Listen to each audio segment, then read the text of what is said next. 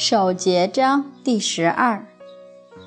尊敬的各位老师，亲爱的同学们，大家早上好。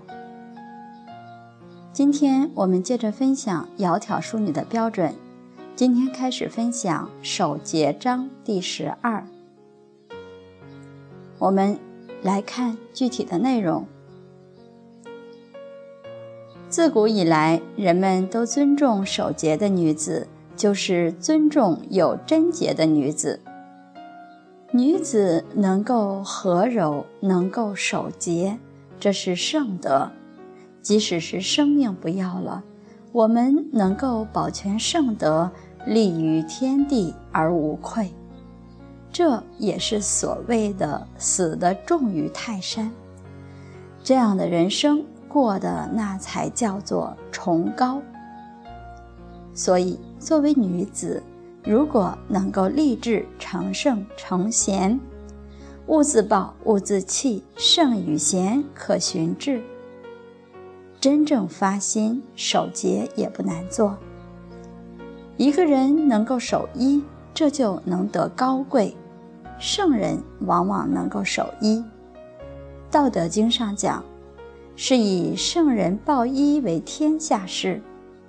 圣人他心是专的，他不会多心，不会花心，而是守一，抱元守一，他能够做天下的榜样。天下事就是天下效法的，守节就是圣人守一的德行。我们先来看看第一章，京剧是这样的。古来贤妇，九列三贞，名标青史，传道而今。后生宜学，易匪难行。第一守节，第二清真。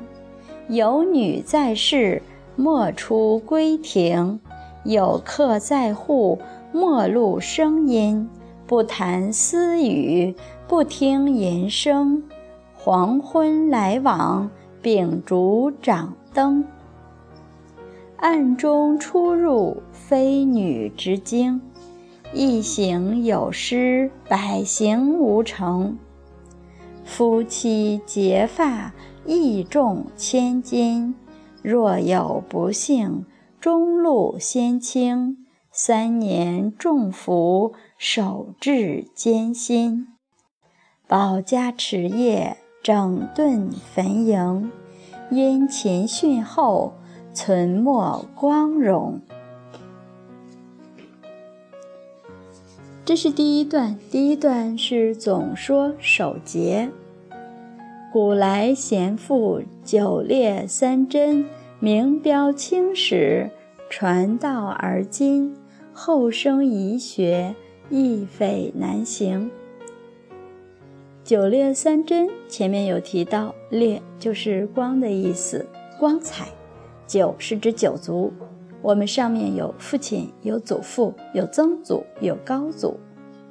你看，高、曾、祖、父到自己就是五代了。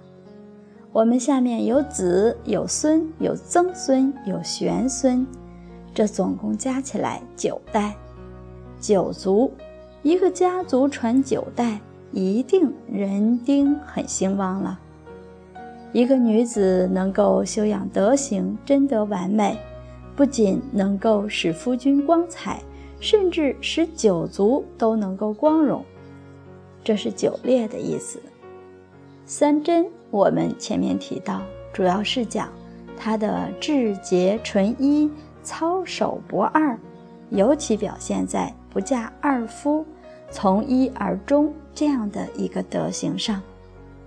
具体而言，女子在家孝顺父母，这是一贞；第二，孝顺公公婆婆，敬顺丈夫，敬爱儿子。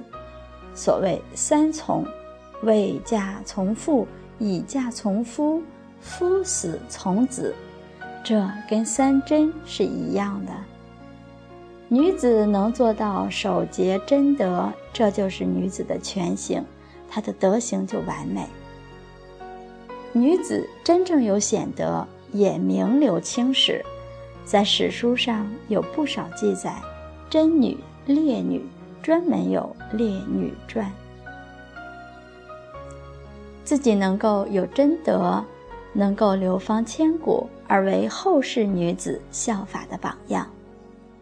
后生遗学，因为有了榜样了，所以我们要做到女德、女洁，并不是难事。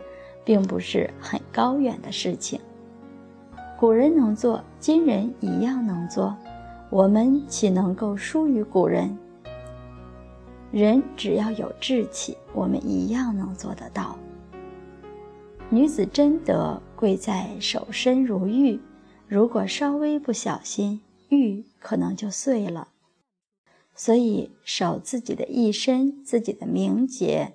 有如护持一个宝物，这种德行要落实，其实就是把欲、把利放下。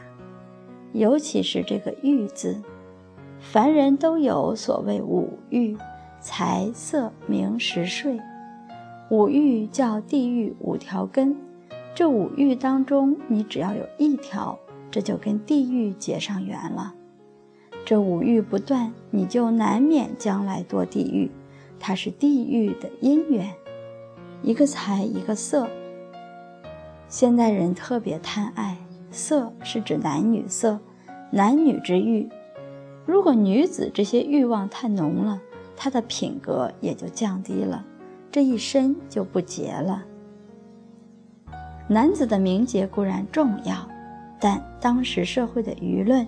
对男子亏缺的批评还不是特别的严重，不如对女子的批评严厉。所以女子的名节一旦受损，那真的是社会的舆论和大家的看法都会更为严重。所以守身如玉，保持自己的名节，在古人看来，那都是比生命还贵重的。好，下面呢又讲到了贞德两条，我们明天再来学习。今天就分享到这里，谢谢大家。